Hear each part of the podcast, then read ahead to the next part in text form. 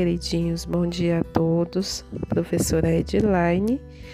Hoje nós vamos de correção, certo? Da nossa atividade que ficou da semana passada.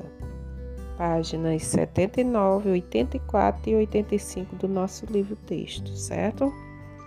Para a gente fazer um bom acompanhamento, procurem estar em mãos com o livro e com o caderno lá com as respostas que vocês fizeram, ok? Vamos lá então. Primeira questão. Às vésperas da Revolução, a sociedade francesa estava dividida em três estados.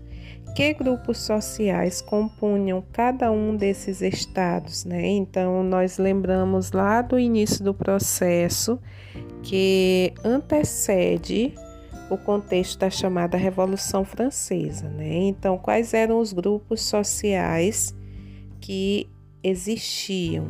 Né? Então, nós tínhamos o primeiro estado, que era o alto e o baixo clero, o segundo estado, composto pela nobreza, e o terceiro estado, que era a grande burguesia, pequena burguesia, trabalhadores urbanos e camponeses, certo? Então a sociedade era dividida em estamentos e a gente via aí dentro desse contexto, é, desse chamado antigo regime, uma desigualdade social muito forte, certo?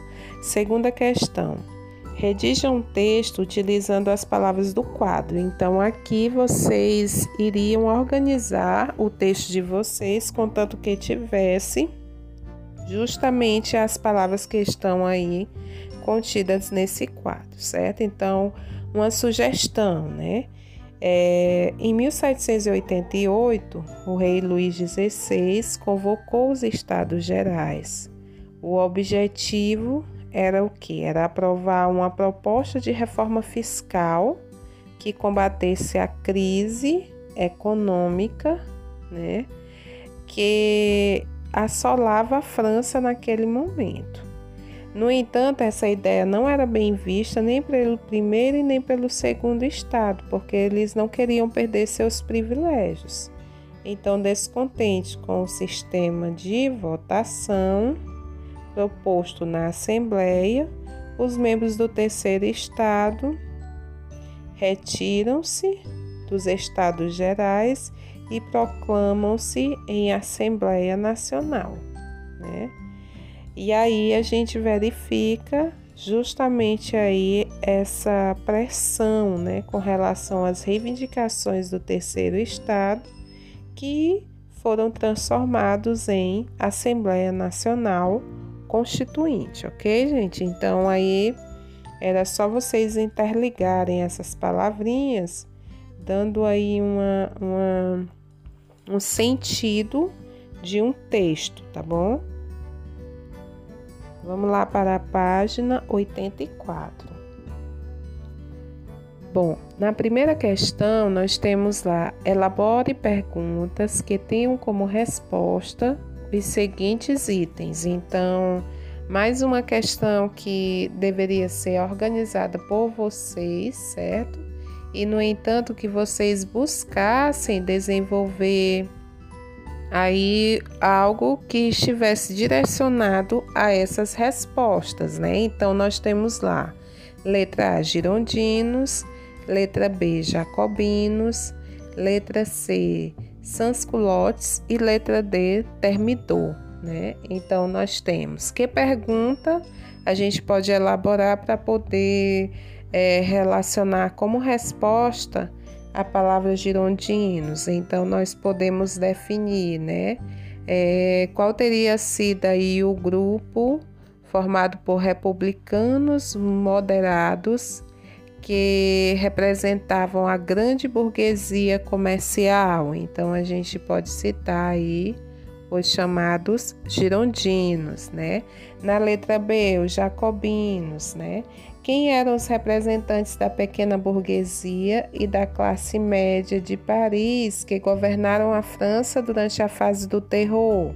Aí a gente teria como resposta os jacobinos, né?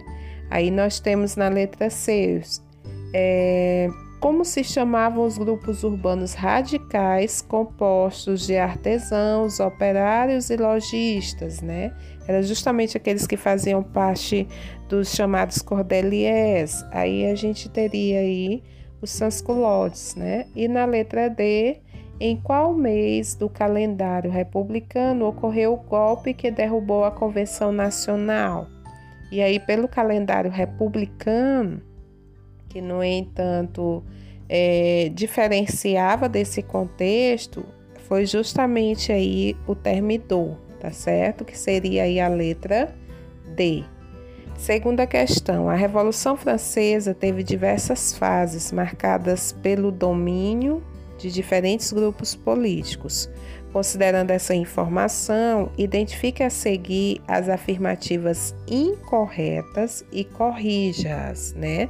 Então, nós temos na letra A: durante o período da convenção, jacobinos e girondinos discordaram quanto aos rumos da revolução.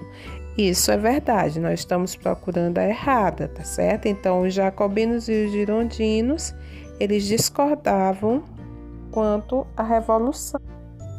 Letra B. O período do terror foi marcado pela perseguição violenta dos jacobinos e seus adversários e pela adoção de medidas que beneficiavam a grande burguesia. Olha, gente, a letra B está errado no sentido de que se afirma, né, que houve o benefício com relação à grande burguesia. Nós lembramos que quem assumiu o poder durante o chamado período do terror foi justamente os jacobinos, e os jacobinos não tinham como objetivo atender aos interesses da grande burguesia, né? Isso aí era um projeto dos girondinos.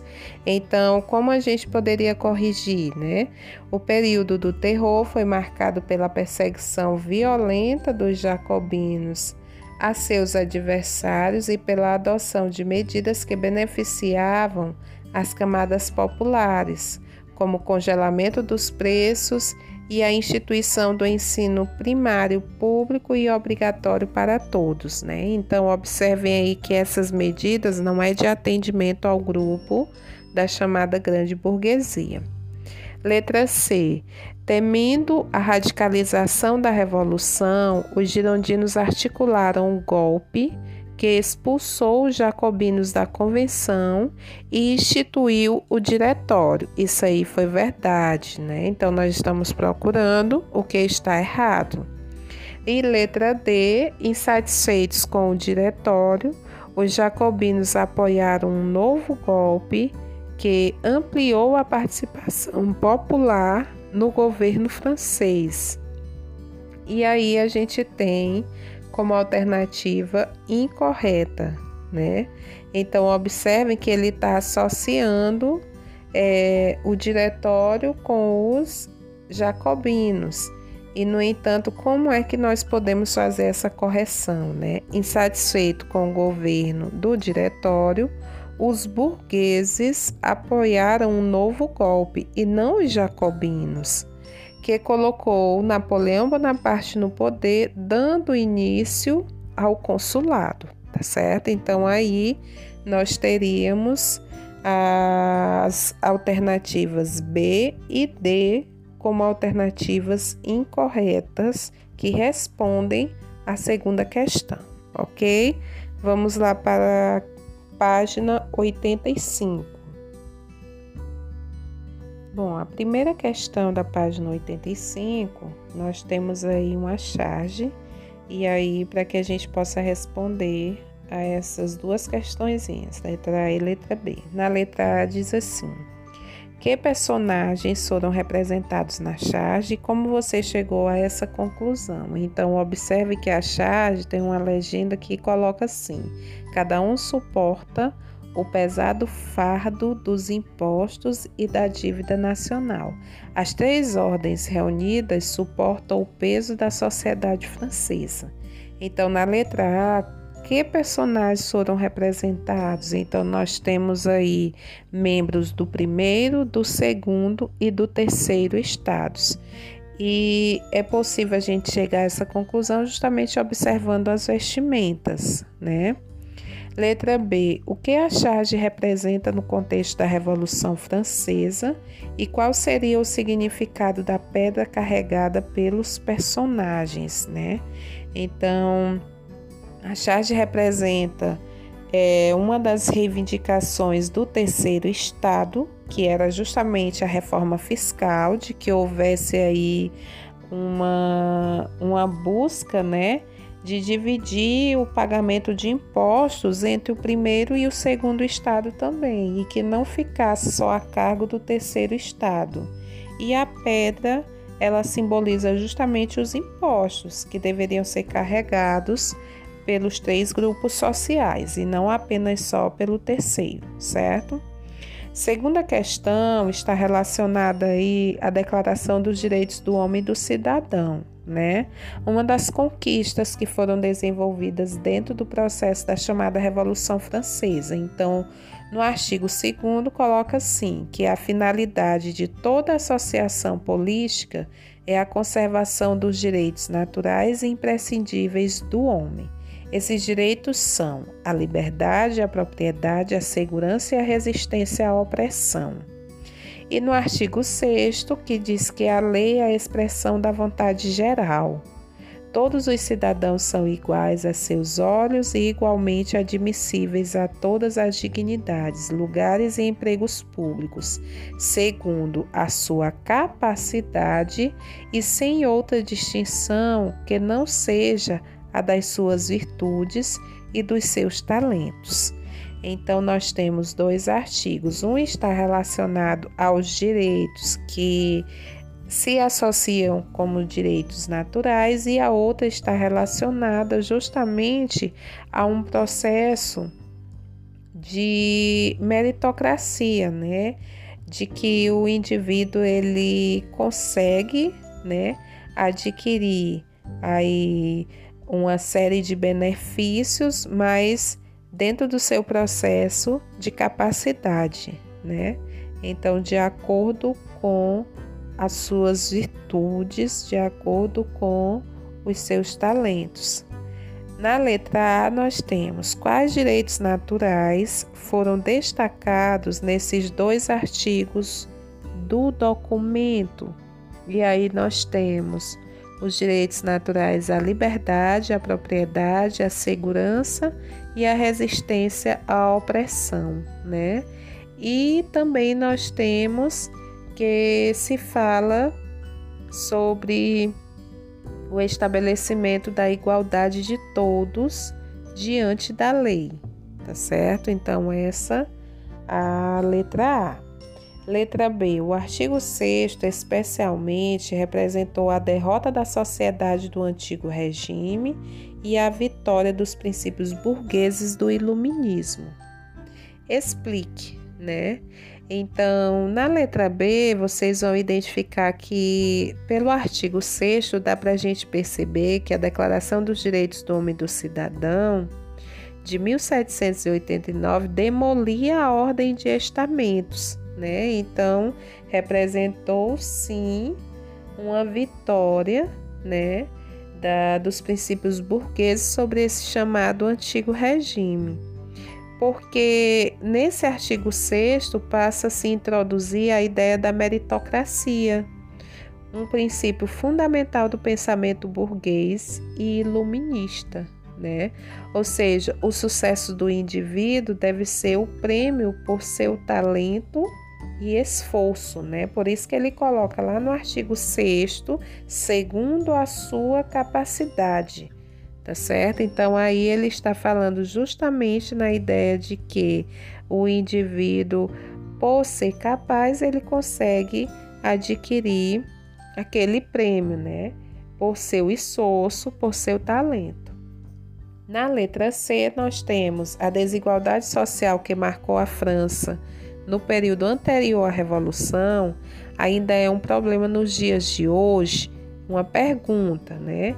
Então, a desigualdade social ainda é um problema nos dias de hoje. Então, nós observamos que ainda hoje né, a desigualdade social é um grande problema que está presente no mundo todo. E isso é possível a gente perceber em várias situações, né? de disparidades, como por exemplo no acesso à educação, à saúde, à habitação de qualidade, então a questão do emprego, né? Então a gente observa que ainda hoje existe essa questão da desigualdade social.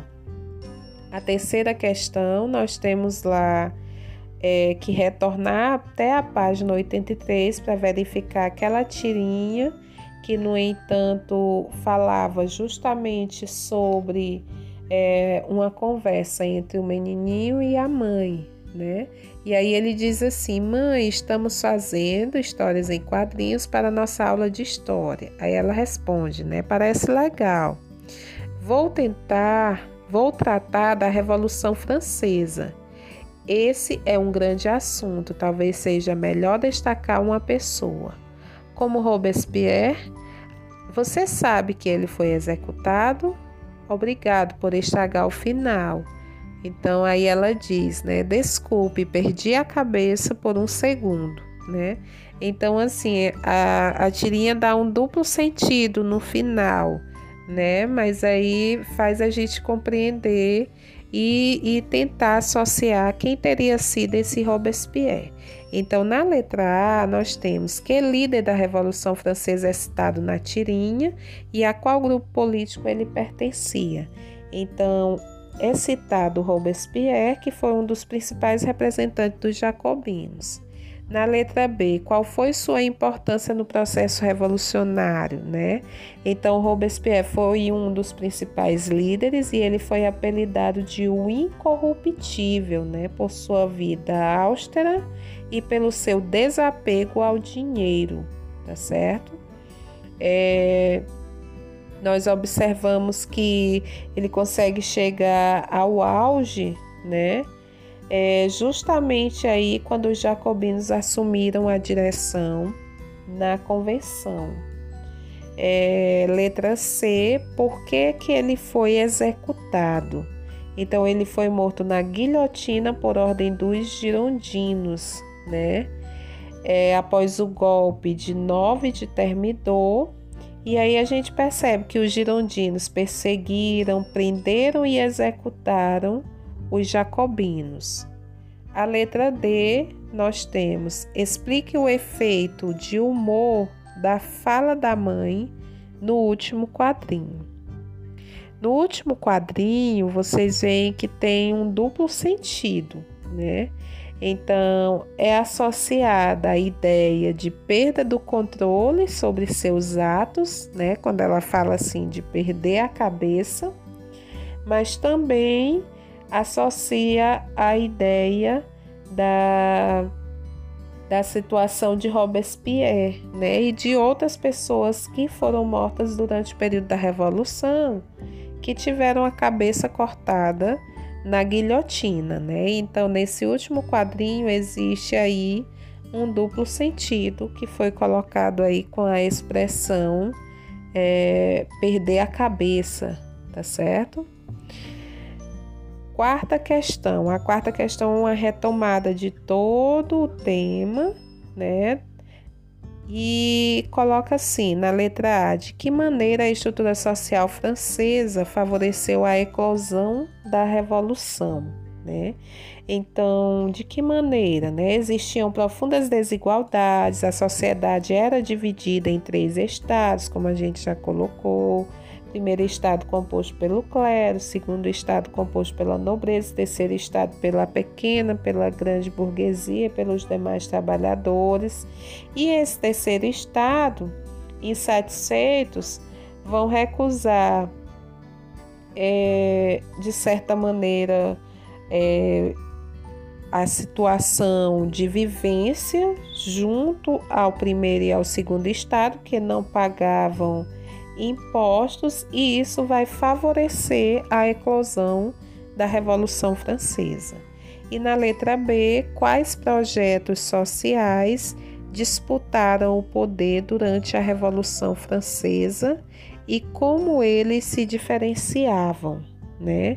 Então, quais eram os projetos sociais? Aí vocês vão lembrar: existiam os setores monarquistas, aqueles monarquistas que eram favoráveis ao sistema absolutista, e mais na frente os monarquistas que eram favoráveis a uma monarquia constitucional, né? Existiram os girondinos, que representavam os interesses da grande burguesia comercial existiram os chamados jacobinos, que não eram aí de certa maneira contrários à propriedade privada, mas eles defendiam uma sociedade de pequenos proprietários, sem pobres nem muito ricos. E nós tínhamos também o grupo dos cordeliers, que eram aqueles que estavam ligados aí aos sans-culottes, que, no entanto, era o setor mais radical da Revolução, propunha mudanças profundas, como a reforma agrária e o fim da chamada propriedade privada, ok, gente? Então, aqui nós encerramos a nossa correção. Vai ficar para vocês uma sugestão de um vídeo lá na plataforma e também uma outra atividadezinha para a gente desenvolver, tá certo? Então, bons estudos e fiquem em casa. Tchau, tchau.